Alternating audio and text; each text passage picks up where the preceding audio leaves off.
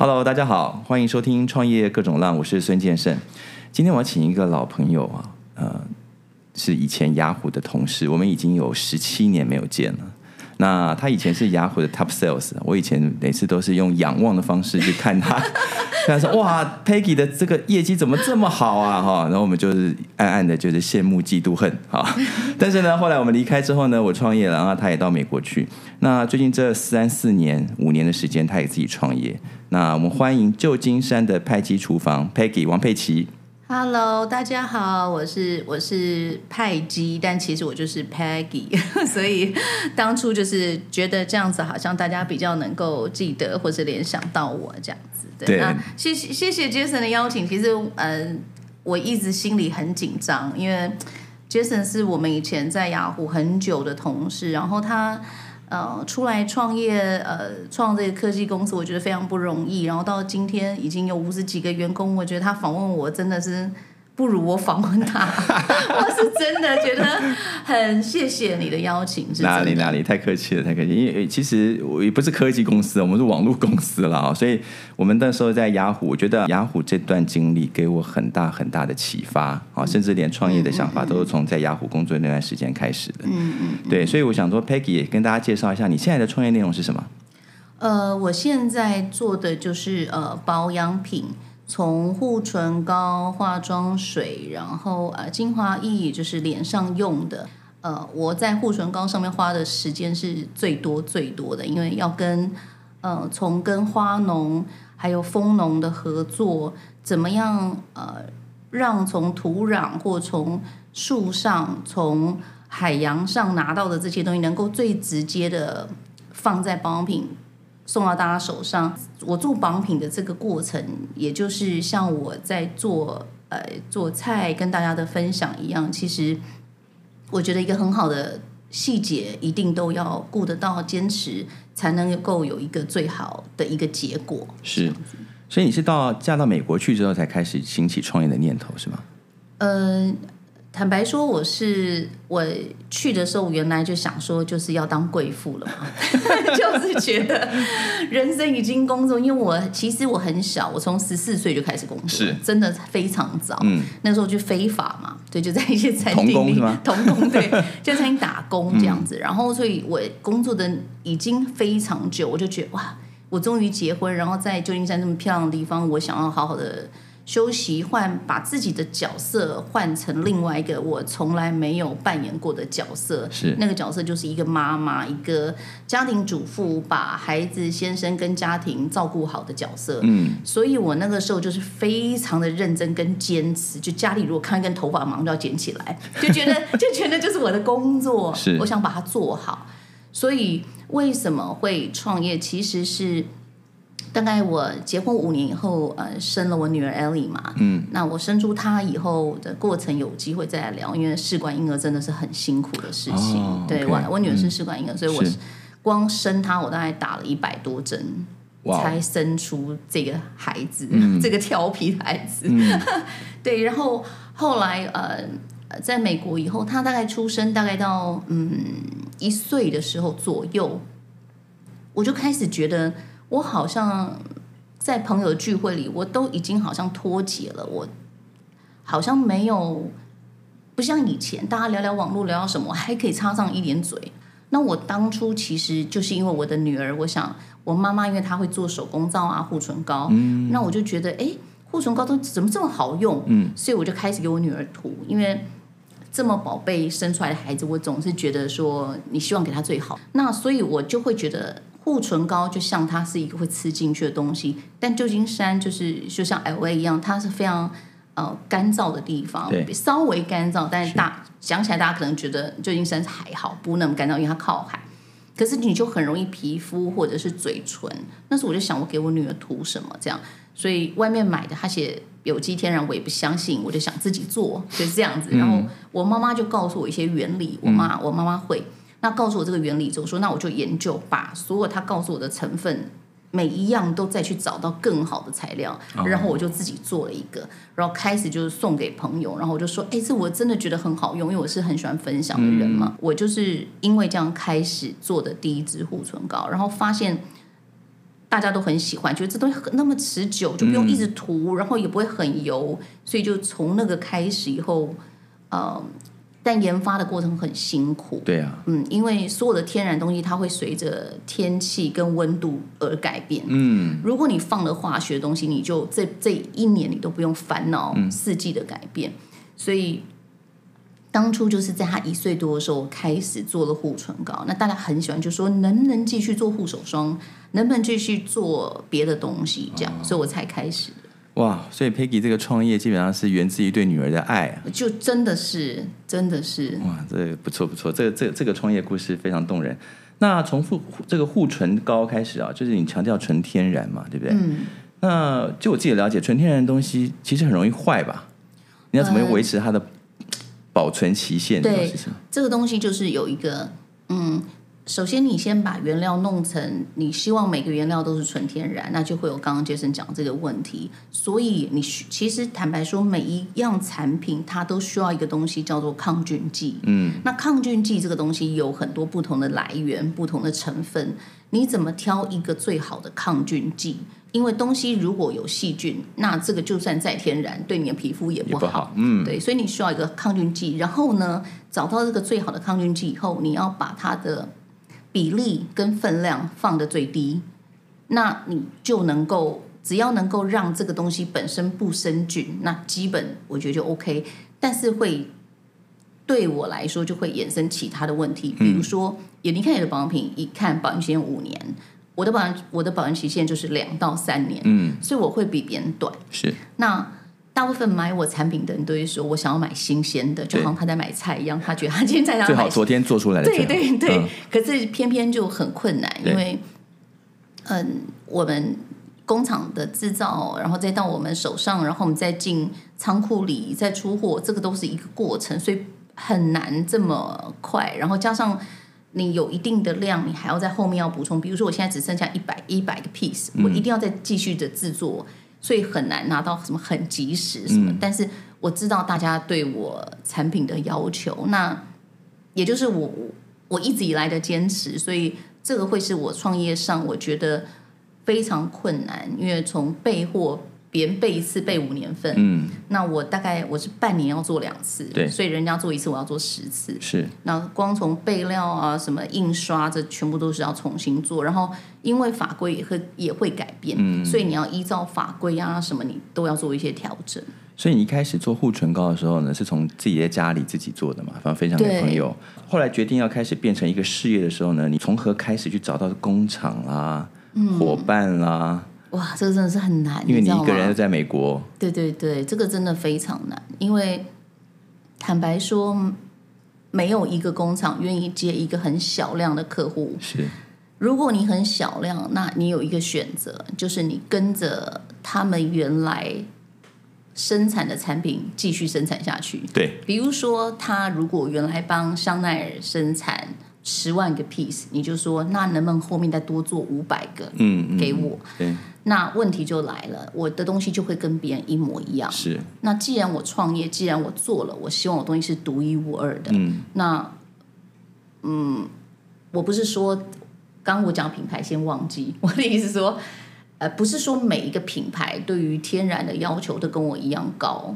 那所以在这个过程中，我就很辛苦的，我打了电很多电话，联络了很多人，但是呃，在我过去的过程中，我们的朋友大部分是做广告、做行销，所以做广告行销跟做产品其实是两件事情，但是大部分都不明白，他们就会说：“哦，你做产品就是因为你以前做过广告行销。”我说：“No，这是完全两件事情。所以我就打了很多电话，然后我就拜托人，然后那个人就说：“不好意思，我没接这么少单，我们一做就是两万个 piece。”我说：“两万 piece，我们我卖不了。”对，他那个工厂在美国还是台湾？台湾。哦对，后来我就找了很多人，然后找到一个，我跟他联络了两年，他才愿意帮我做。那这两年你都自己在家在厨房做啊？我这两年我就先在厨房自己实验，哇，一直实验配方，因为我就在我的厨房里，然后我会在美国跟台湾，因为季节不同，时间不同，所以有的人就说我开始做送给朋友，朋友说：“哎、我跟你讲，我我去野餐，它融化了。”我说：“啊，那我说怎么卖个东西给人家说抱歉，其呃野餐的时候禁止使用，或禁止嗯太阳太大的时候不能用 对对对，那这个很麻烦。对那当然啦，如果你一定要把它放在比如说四四四十度的温度的车里这样的铁皮里，那很多东西都融化。是那所以我就终于找到了一个老板，也是一个调配师，嗯。他就跟我说：“王小姐，我可以回答你的问题，但是你可以不要找我做嘛，因为他觉得第二个问题来了，你对于产品的成分的要求太高，对。那你的这些东西光要备料，光要这些问题，他觉得还有法规，还有什么，他不愿意做，嗯。嗯所以我就一直求他用用心跟爱感动他，因为我那时候人在美国，嗯。然后工厂我要找台湾的嘛，所以我想是呃，我主要的呃粉丝或是有在看我的粉丝页的人都在台台湾哦。所以我的工厂要放在台湾才理解行。理解那嗯，所以后来经过两年以后，我就发现他其实是一个老师，他也在学校教书。化学老师啊，我不知道是化学，好像是化妆品什么什么，他就专门教法规，然后什么东西加什么，大概是什么比例，他在一些学校有教。了解那至于至于什么科系我不记得，但是我就一我就既然知道老师，我就我就是要表现出我是一个很好的学生的样子啊。对，我就告诉他啊，我这些成分我都有研究，然后我知道怎么我，所以我觉得最后他答应我是因为我自己把功课做得很好，嗯，我上网做了很多功课，然后我会集合我所有的问题，然后一次问他，所以他很明白我做了功课，然后才来，所以老师喜欢这样的学生，是所以最后他就说。那我们先做一次看看。经过两年，嗯，我就是每次都在美国，等我女儿睡着之后，我就开始打电话给她，因为我没有时差。那我既然要拜托她，就不能我女儿在旁边呱呱叫，我要对，所以大概是这样。所以听起来，Peggy 你的创业是从家里开始的，家里的厨房开始的，然后你的创业的进程其实相对来讲是比较缓慢的，对不对？对，很慢。所以我一开始其实我从来没有想要把创业这个事情，我从来没有去想说，哦，我现在做这件事，做一个护唇膏，我是要创业，啊我没有这样想。OK，我只是想要做一个。我既然做了一个，比如说我做了分享给朋友，朋友觉得我这么好用，那我怎么不要让一百个人或一千个人发现东西这么好用？那这东西不是做不出来，我知道为什么别的地方你买不到，是因为它成本太高，嗯，然后就像我刚刚说的，制作的环节太多，是。所以我其实没有想要创业。那后来是因为买的人越来越多，说这很好用，而且好多人护唇膏一买就是几十支，哎，我想说护唇膏用到几十支，嗯你一支可以用很久啊，对，可是他们都想来送给朋友，哦所以突然护唇膏变成可以送人的东西，嗯这你也没想过对说这件事情，因为护唇膏很 personal 的东西，或者你的保养品。包括我后来做的保养品，很多人都说我要买送给我妈妈，然后从美国就联络我说想要送给台湾的妈妈，台湾妈妈用了很喜欢护唇膏，想送给她的朋友，对都就是从那样子开始。哦，所以护唇膏是你的这个首发，也是你的明星产品。是，它也是坦白讲，就是所有基本没什么赚钱的产品。但有时候它是一个主力产品，不是透过它赚钱，但是它可以帮你打打造你的品牌形象跟使用体验。对，这就是我们讲的某个程度像有点像策略型，但是坦白说，我也不会放弃它，因为因为如果你用过，你就会知道那东西真的很好。你可以一个冬天就用用这么一支就好。对，你的护护唇膏现在在这个机场上架了，现在对对对，所以不错、哦。嗯，因为有一天他们就说：“哇，机场你也能上架？你是认识谁？”然后我说：“我没有认识谁，因为有机场的某一个采购，嗯，他有一天不小心看到了我的护唇膏，然后他也用了。那其实还有一些艺人，那我现在不太方便说他的名字，我现在得线下再跟你说。哎，很有名的一个就是贵妇的一个呃、明星艺人，他就说有个朋友送给他，嗯，他用了觉得很好用，所以他就决定就是要跟我合作，那这样子。那机场也是，他就是无意中看见这个，因为它的包装也很迷人，对，对，所以他看了以后，他还很喜欢，用了又是更喜欢。他说问我能不能上架这样子。那你什么时候开始想要真正的从护唇膏这样产品往规模化的方向走，或者是延伸到其他不同类型的产品？规模化这件事是我后来发现自己做不合法，哦，就是说，even 你做了送人，其实都其实不合法。嗯坦白讲，比如说，你知道现在很多人做手工皂，就是我手工皂做做，嗯哎，我送给朋友用，因为我是一片好心。可是其实坦白讲是不合法。为什么不合法？嗯他们就说这个东西是需要工厂的制造，不能你在家里制造，有生菌啊，有什么什么的疑虑。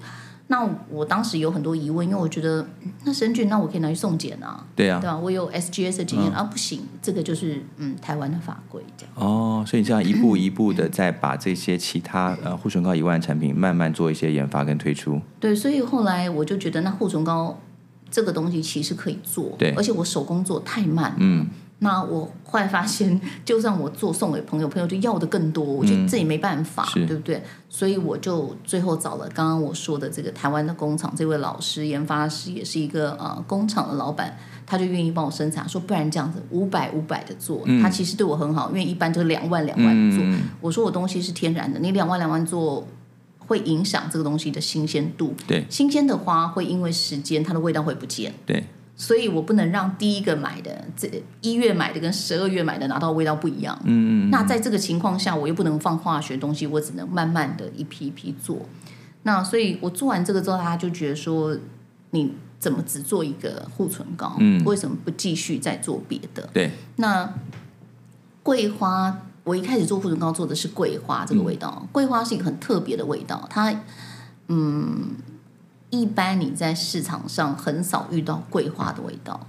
那所以所有的花，包括我后来做的茉莉花的系列，其实所有的花的萃取都有很多不同的方式。嗯，它从最简单，就是说，比如说整整个，所以我用一个很比较简单的例子，比如说我的茉莉花，连叶子全部一起采收，全部一起去去提炼出来，用高温去蒸发出一个精油，跟我在啊、某一个季节、某一个时间，在茉莉花盛开的时候，去把那个花瓣拿下来，只拿只采摘花瓣。然后再去用，像我现在东西都已经不是用高温，我都用冷压的，嗯就是说我花瓣拿出来用冷压的方式，冷压出它的汁液，嗯，再拿那个汁液来做成保养品。是，那这个过程我知道很难，也很辛苦，因为包括我在运送的运费也很贵。嗯嗯，那比如说在创业的过程中会遇到困难，可能是它一一桶一桶来的时候，我就记得有一次，因为这种桶是塑胶桶，嗯他们来塑胶桶，可是呃塑胶桶很容易破掉，对，所以他们就建议我要弄那个木叫木桩，就是你知道嗯木桩，对，然后我就把它套起来。套起来，因为它它那个木桩需要打钉子才能够固定，就它一打就把这个塑胶桶打弄破了，就裂裂开了，嗯然后就流出来，但里面还有三分之二桶。我每一次进都是几万 CC 或十万 CC 进这个这个汁液，所以很贵，运费很贵。嗯要从花农啊，从一个乡下的地方，所以他就跟我讲说，那个呃，王小姐已经刺破了，你要用嘛？我们可以帮你验生菌数，如果生菌数符合哦法规，你还是可以用这一桶。嗯嗯嗯，对，我说你不要验了，嗯我说这一桶我不会卖的，哇，我不，因为我觉得。其实我自己做的保养品，我敢我敢喷在我女儿脸上，我喷我自己的脸上，因为我对自己的 皮肤很要求。我用的吃的，其实我是蛮要求的人。那我觉得就好像人家卖小吃，你不敢自己吃的东西，你绝对不要卖给别人。这东西我不敢用，我是不会卖给别人的。所以那一桶我就丢了，我忘了几万块台币，我就说没关系，这个我不敢用的东西，我绝对不会卖给别人，因为。它生产出来，我也不知道哪一哪一哪一批是那一桶啊，对就是我也要用啊。没错没错。所以听起来像这样这种比较缓慢型的创业，特别是这种跟手工相关的，因为你很强调的是手工自然嘛，所以呢，它的品质、速度跟成本有时候取很难取得平衡哦。你要快，好像就没有办法兼顾品质；你要品质，你不可能压低价格。对，所以这个东西就很困难。所以嗯直到今天，我就是这事情，我讲出来一定都没有人相信，但我都没有仔细 去算过成本。人家是不是要有个成本才能定价？我是怎么定？我定一个我愿意买的价钱，哦，就是我自己愿意买的价钱。你自己愿意买的价钱。对，比如说哦我如果我，因为这个还有另外一个环节是，我很怕我用成本去估算出一个定价以后，我就会忘了初衷，因为我会发现我要降低成本。一降低成本，嗯，二提高售价，提高售价是没人买，对，降低成本是最好的方法，因为你让客人买的时候入手很快，嗯，但是成本要降低很容易，呃，这也就是后来创业中有一些，呃，我遇到了一些问题，然后我觉得每个人在创业的过程中，我不我不知道 Jason 啊，等一下我就要要访问一下他，因为我自我也很多想跟他请教的地方，那。其实我在做这个过程中，很路一路上有诱惑很多，对 人生的诱惑很多，没错。人家就会告诉你说：“哦，OK，你这东西其实你根本你运什么液体呢？我们就给你一个化学的滴两滴，就是一样的味道了。”嗯可是我不要那样，那不是我要做的。是。那你运一个很小一罐，跟你运几几几万几万 CC 是完全不一样的概念。嗯。从运费到呃运送的过程中，你都不用那么担心。所以这个诱惑会很多，然后啊，这个这个东西你不需要用花农的，别人也用不出来啊，就会一直有人告诉你这些事情。是，你何必花花这么多时间力气啊？然后就像我的化妆水，因为它是花，所以你用完的时候，你就会发现它旁边就有那种黄黄的，因为那就是花的颜色。有人就会说，我为什么要那个颜色？好，我也可以不要有，这东西其实都可以用调色的。当初工厂老板也有给我很多选择。他说：“你真的不要这么麻烦。嗯，你想要它绿就可以绿，你想要黄就可以。我滴一滴就变那样。我说我不能接受。我如果只要做那个产品，那你要我要把我的脸遮起来呢？我我不行这样子。而且我很多朋友都用我的产品，我是不可以这样做的。是是是。所以 Peggy 做的从产品跟品牌其实是有一定的坚持。哎，我有个问题想问啊，就是呃，像这种你请工厂帮你制造，所以这个配方是在你手上还是在他手上啊？”嗯，这个又是另外一个学问。简单来说，我的东西因为一开始我自己研究，对啊，包括乳液，嗯，包括精华液，听起来很夸张，可是其实不难。我我跟大家讲，我觉得如果你有想要创业，你有真的很想要坚持，你也真的很希望可以 involve 到这里面，而不是说我只是想赚钱。嗯，你做一个产品，你绝对不要想我只是想要赚钱，你这个念头就是。很很多人问我，你会不会这样子先做一个品牌，做把它做烂了，然后我们再来做第二个品牌？反正没有人知道是同一个人。嗯，我不要这样做，我要做的是永续经营。嗯嗯嗯。所以我觉得，对我觉得做品牌这件事情，嗯，赚赚钱不能放在前面。所以配方其实通常我是自己做了功课，很多的原料是我自己跟花农跟什么地方去采购，或者是。像我的护唇膏、护手霜的乳油木果都是从美国 USDS 认证，因为美国很多有机认证，那有些人有很多不同的等级，USDS 算是非常高的等级，有没有比它更高？这几年我不清楚，但已经很高。或是你去超市，你去看 USDS 认证，就是大家最那个。所以我的东西啊，包括蜂蜡也是有机，都已经用的很好了。所有的护唇膏里面的油用的是吃的橄榄油，因为我认为。只有橄榄油能吃到嘴巴，就是煮饭的这样子。对，所以配方的部分是我先做了研究，有些原料我自己采买，有一些东西是呃老板会给我建议，比如抗菌剂有几种，那这个我就没有自己采买。所以我觉得配方是我们俩共同的智慧。也就是说，如果有一天我怎么样了，他也做不出来；有一天他怎么样了，我也做不出来。那我觉得这个就是我们需要花时间的地方，因为。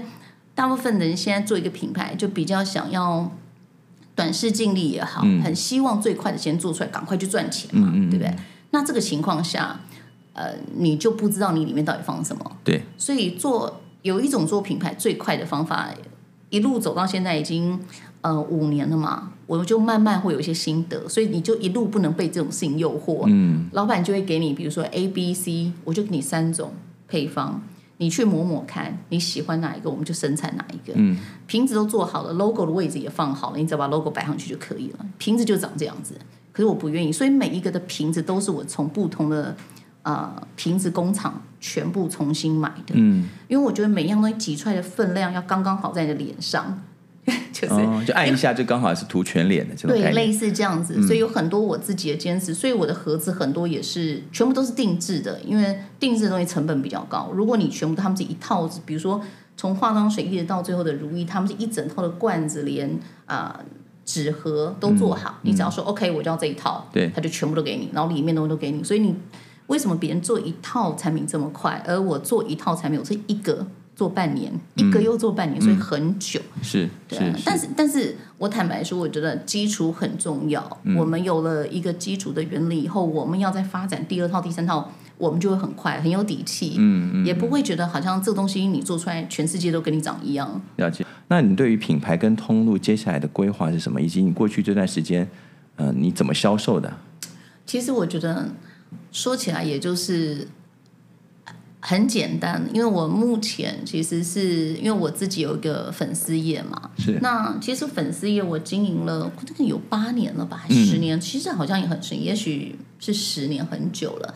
那在这十年里面，我其实一开始都是单纯在分享我呃做饭的心得。对，那为什么分享我做菜的心得？这么多人在分享，我还分享什么？所以我就一开始是因为我去美国的时候我都不会做饭，不洗洗米，也不知道水要加多少，什么都不会弄。嗯，那因为我刚刚一开始有讲，我就希望把自己的角色做好，无论我是做业务也好，做这个我都想把我角色做好，所以我就开始看了非常多啊、呃食谱，我就发现大家都没有把最重要的技巧教你，他只是教你几汤匙的盐啊，那我觉得嗯，我不是那么喜欢，我喜欢别人告诉我一个 tips 到底是怎么做，所以我开始分享，那分享到后面以后。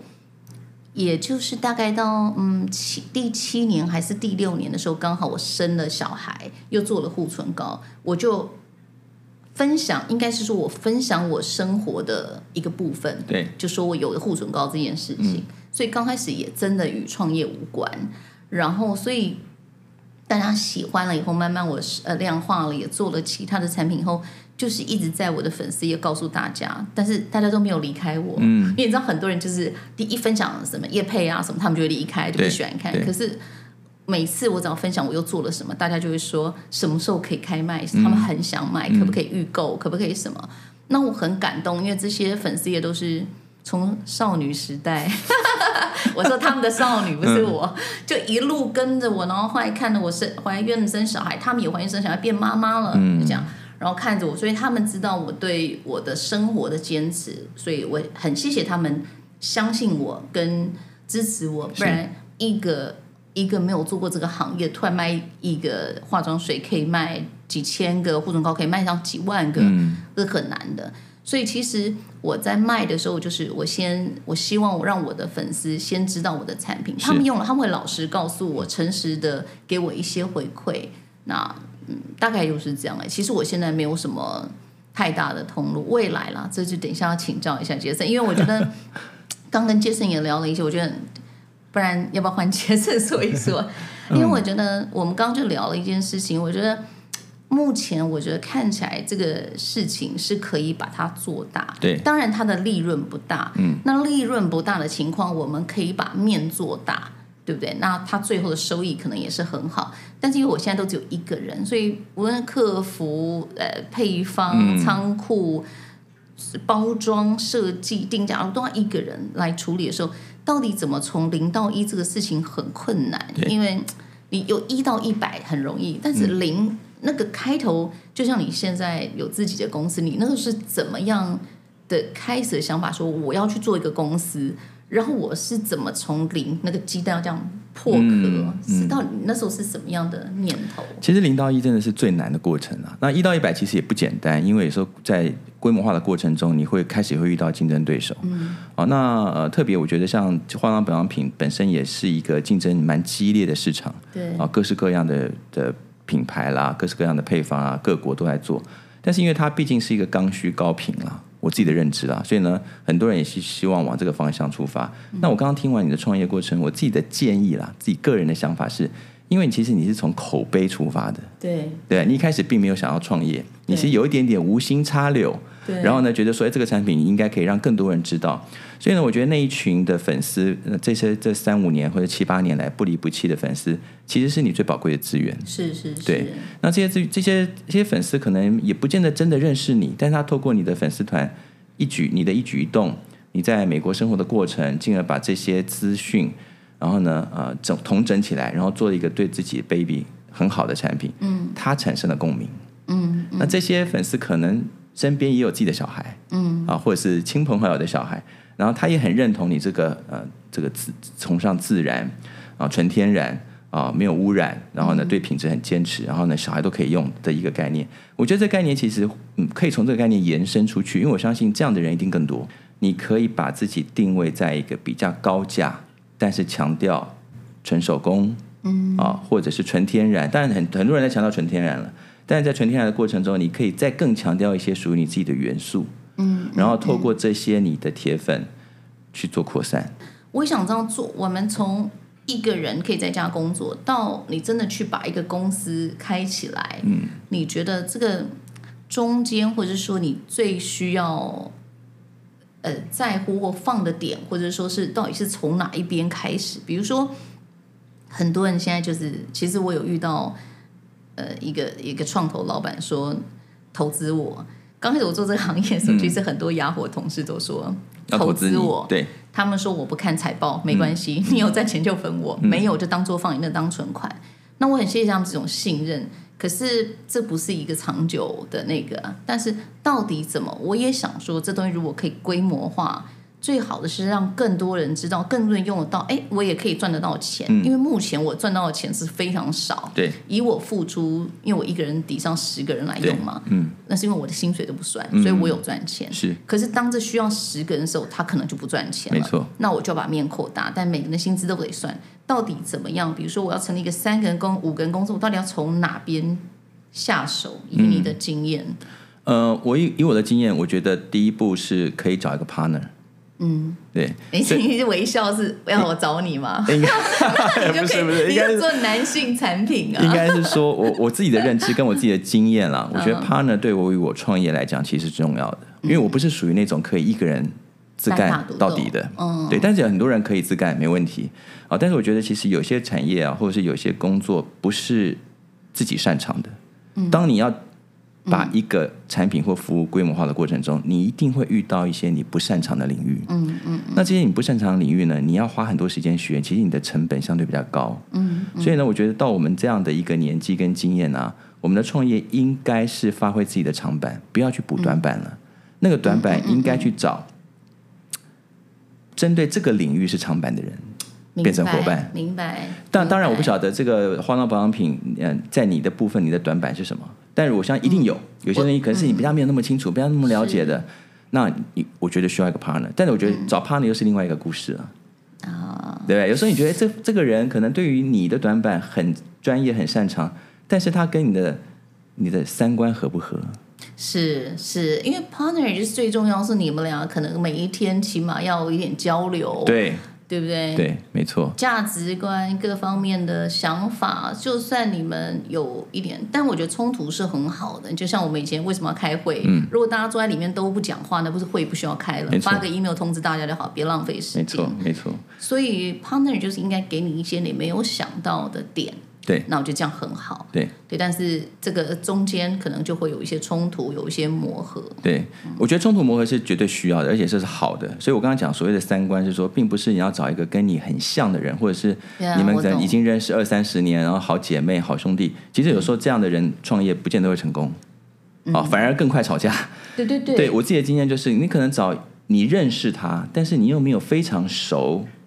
哦，但是呢，你了解这个人的价值观，其实跟你是相对吻合的。另外一个重要是，其实你两个人的 EQ 是吻合的，嗯，就是你们可以沟通，嗯，对，因为你刚刚提到了创业之后的伙伴一定会遇到有冲突的时候，对，我觉得最关键的核心在于你们怎么面对冲突。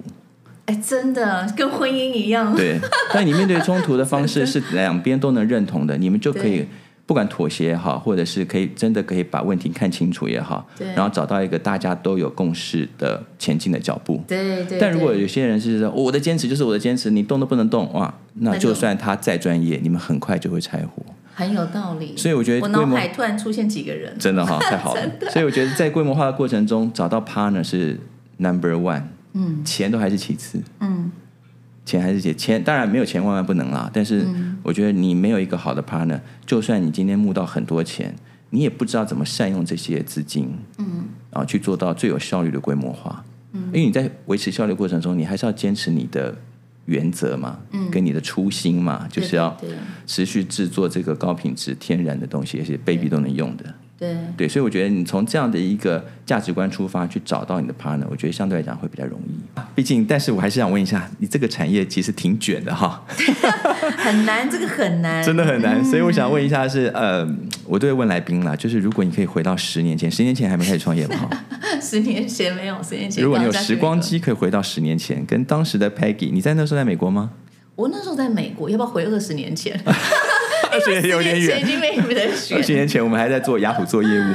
如果十年前你在美国的时候呢，跟当时的 Peggy 说出一句话，你会说什么？